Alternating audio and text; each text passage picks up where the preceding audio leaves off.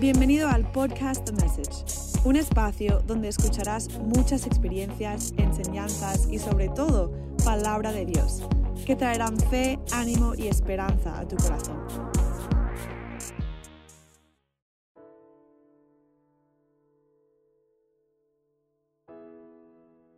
El Salmo 23 es uno de los salmos más conocidos y recitados de la Biblia, pero en mi caso era un salmo del cual pasaba casi por desapercibido y no me había puesto a descubrir esos tesoros ocultos que en este texto de la Biblia tan conocido se encontraban. La primera pregunta que me planteaba al haber estudiado el texto fue, ¿Jesucristo era ese pastor para mí? Es decir, ¿yo sí le estaba permitiendo a él que fuera mi pastor? La otra pregunta fue que ah, Jesús, ¿qué puede hacer como pastor en mi vida? Y la última pregunta era que si yo realmente reconozco que soy como una oveja. He escuchado comentarios del por qué somos llamados como ovejas. ¿Por qué nuestro Padre Celestial nos compara como ovejas. Y la razón es por lo que las caracterizan. ¿Qué?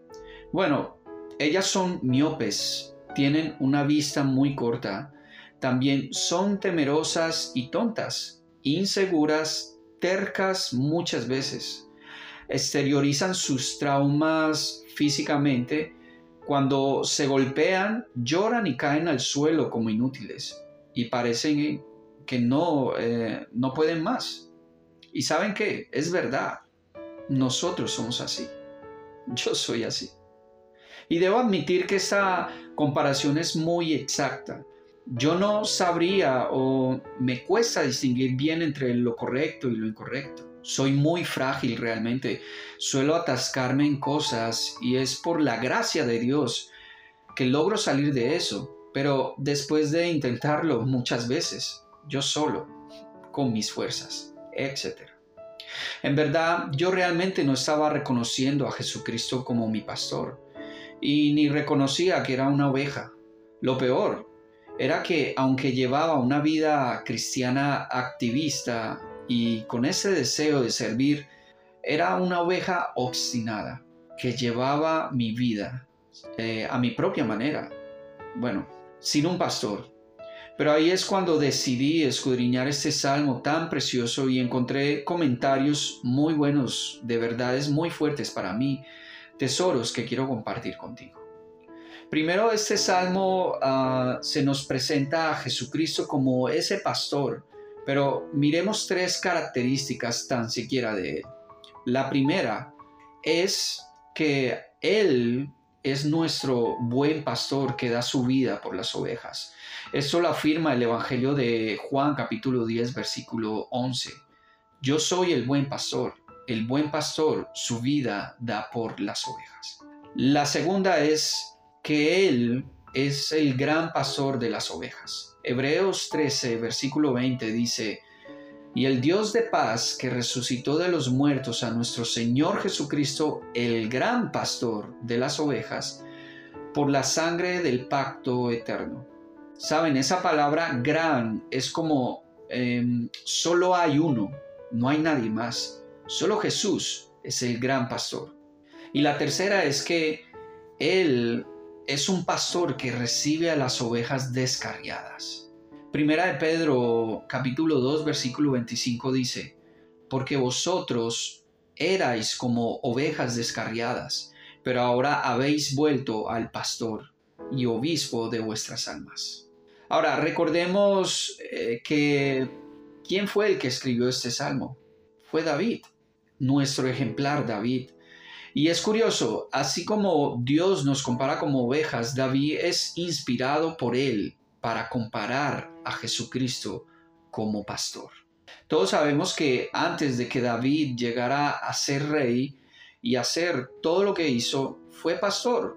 Fue su primer rol, de lo cual tuvo experiencias que marcaron su vida. Algo para pensar y analizar es que David, cuando fue pastor de ovejas, las había protegido con su vida, con delicadeza, las había defendido arriesgando su vida. Entonces, ¿cómo Dios no haría mucho más a favor de él?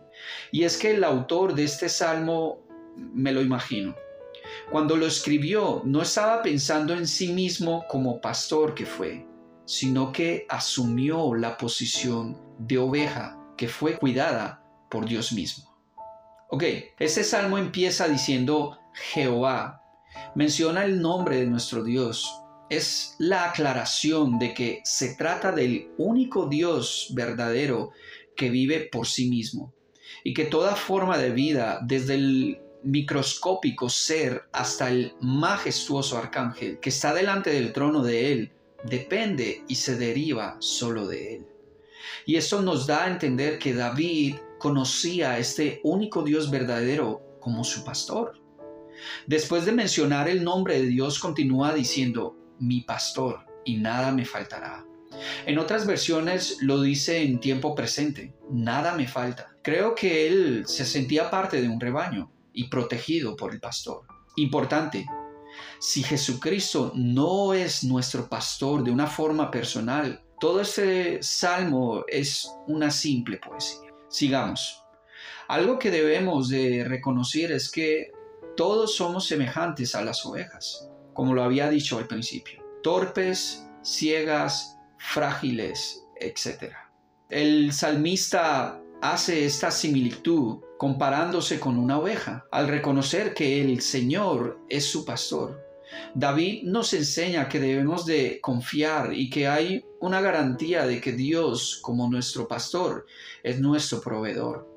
Él sabe muy bien el oficio de pastor, es nuestro creador y sabe todo acerca de nosotros. Esto lo podemos ver en Filipenses 4:19, en otras palabras. Mi Dios, pues, suplirá todo lo que os falta conforme a sus riquezas en gloria en Cristo Jesús.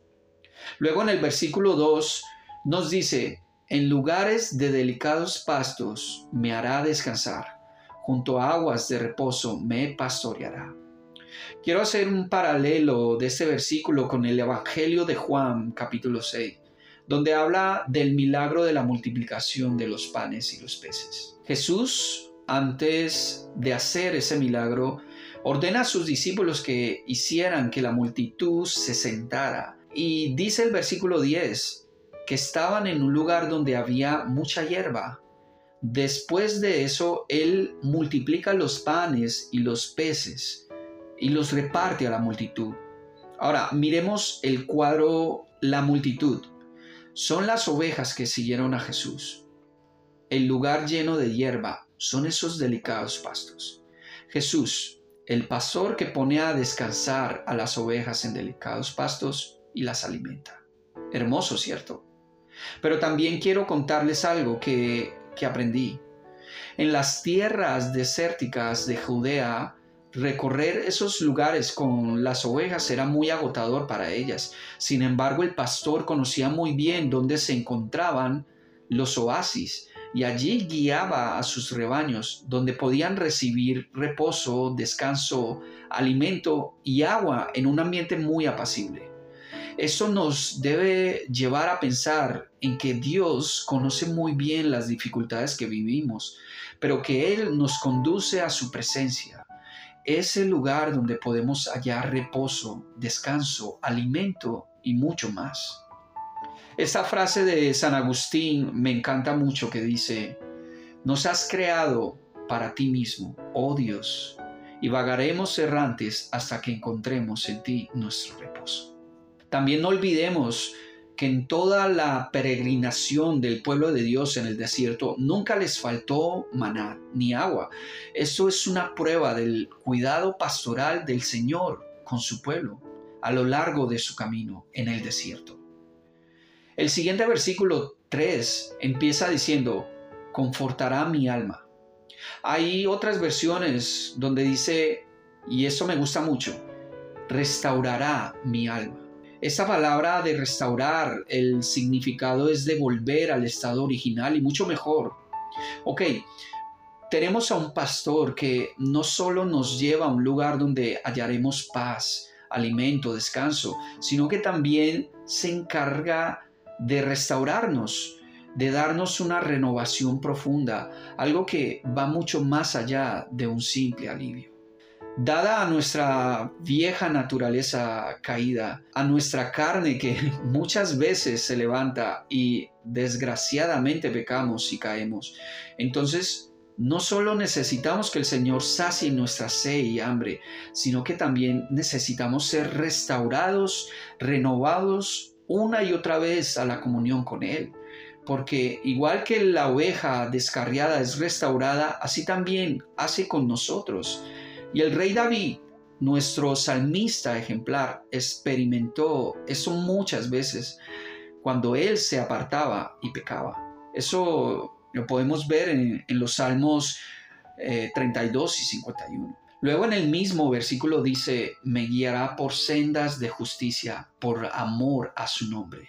Y aquí quiero que veamos tres puntos importantes.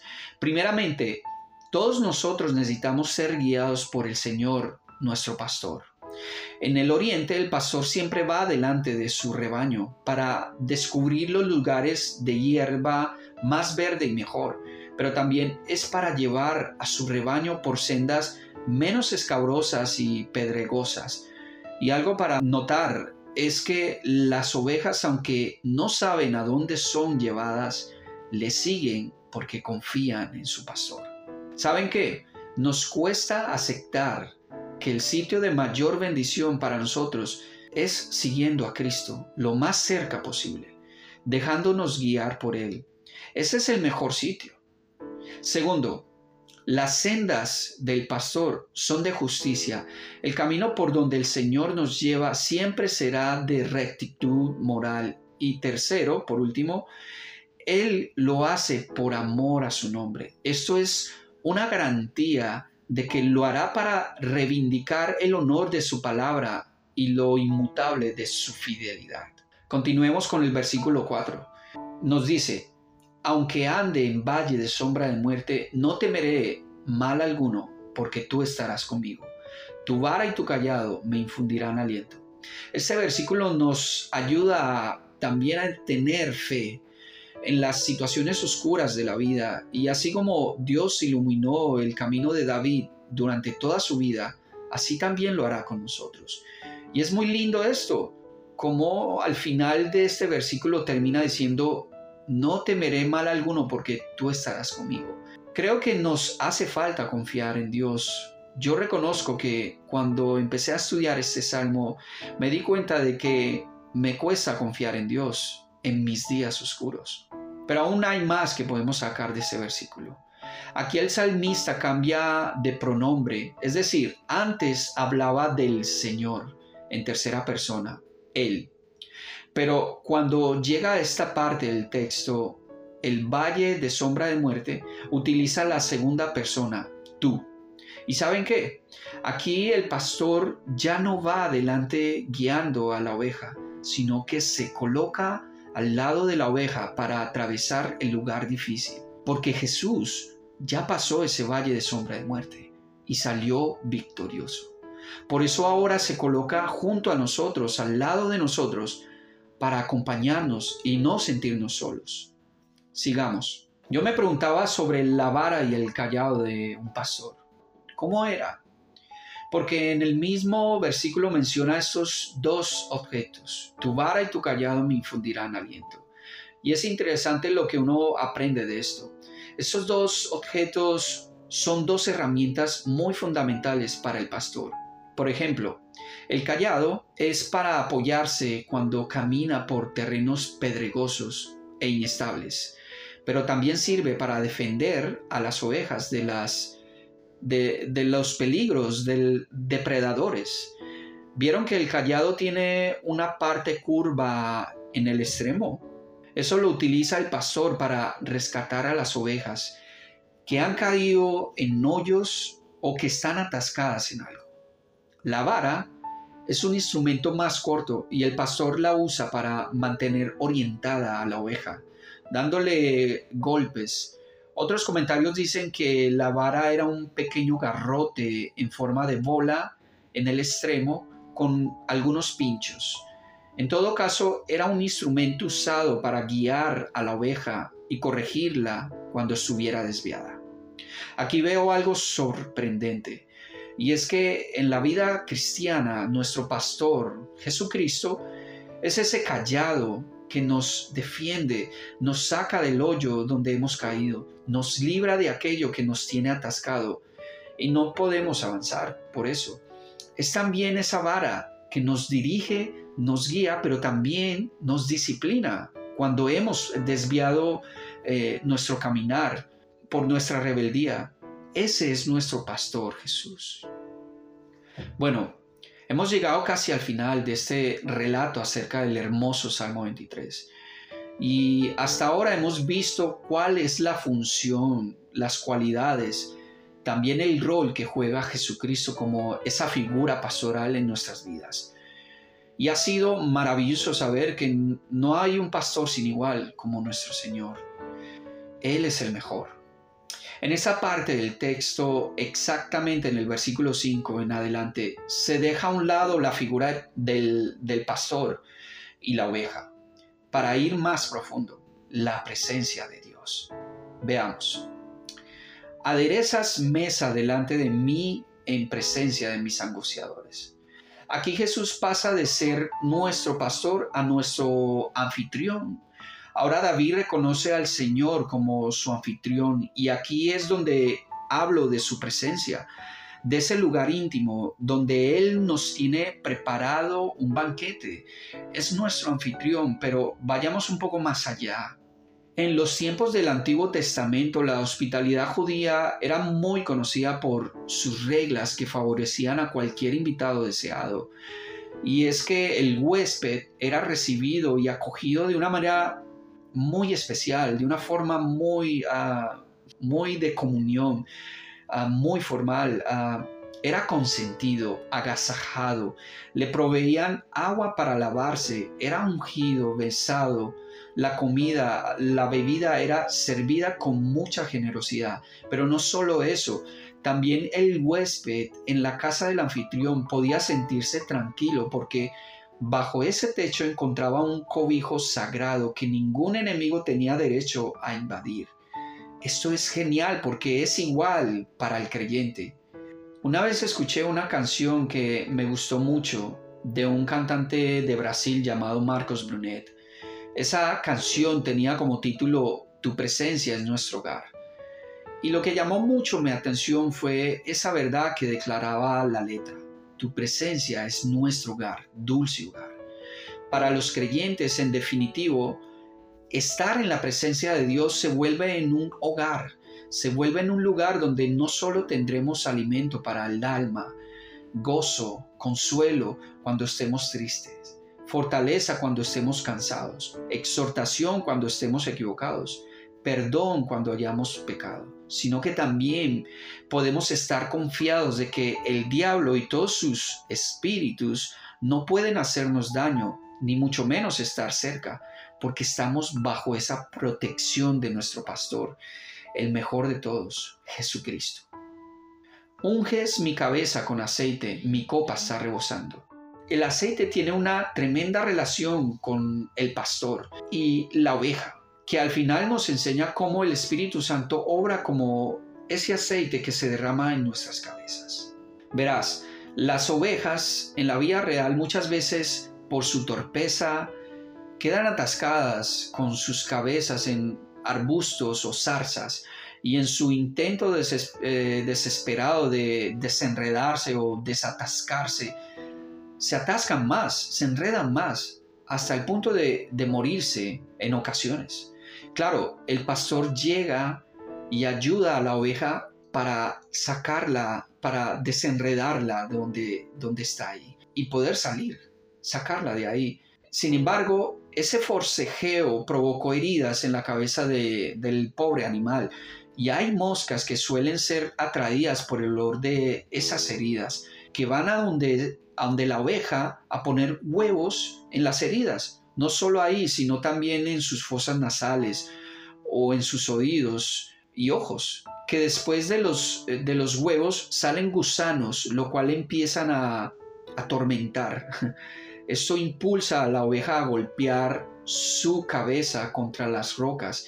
Cada vez entiendo más la fragilidad que tiene uno como oveja y la relación que hay eh, entre ellas ah, y yo o nosotros. Entonces, para evitar esto, lo que hace el pastor es que unge toda la cabeza de la oveja con aceite para limpiar y sanar sus heridas. De esa forma, las, ovejas eh, logran tener paz eh, y ese mismo aceite llega a ser como una barrera protectora contra las moscas para que ellas no pongan sus huevecillos ahí en esas heridas. Esto es maravilloso y sorprendente. Jesús sabe la fragilidad que tenemos nosotros como sus ovejas. Sabe muy bien las formas, todas, en las que yo o el creyente puede caer, puede ser destruido y para cada una de ellas nos puede rescatar.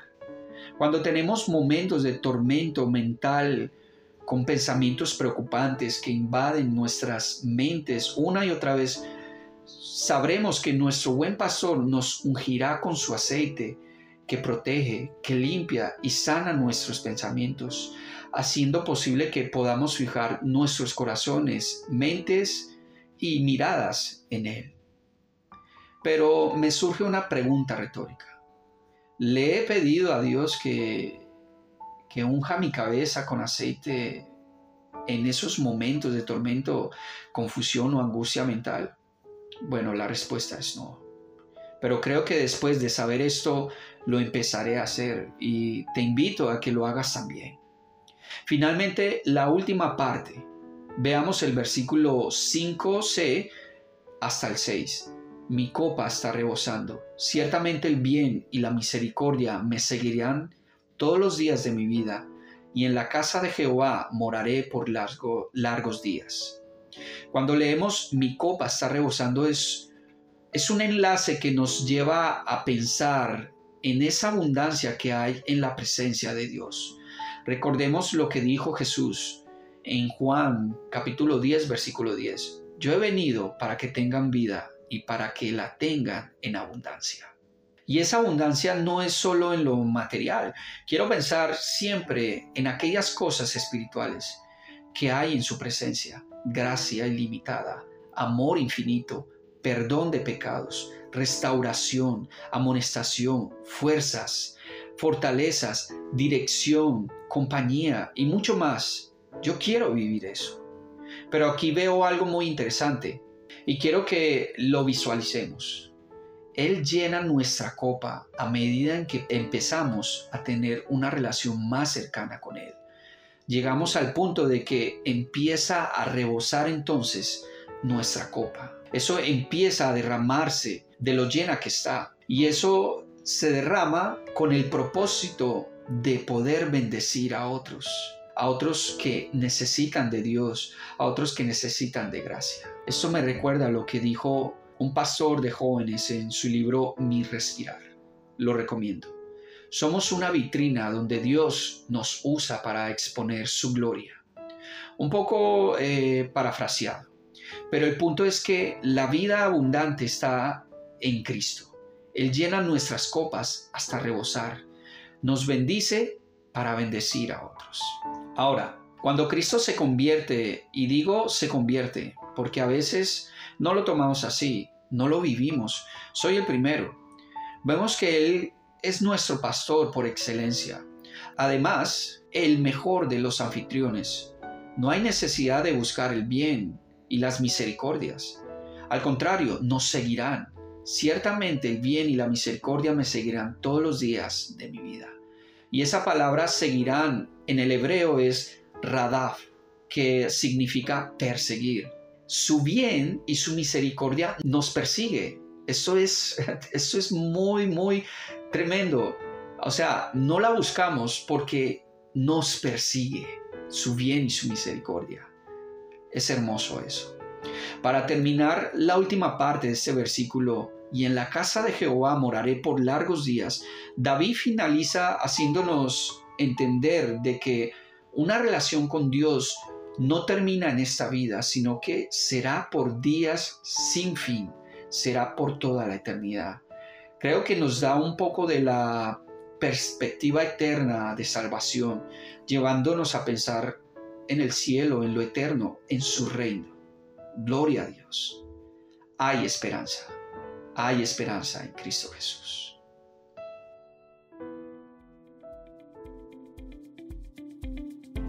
Gracias por escuchar el podcast The Message.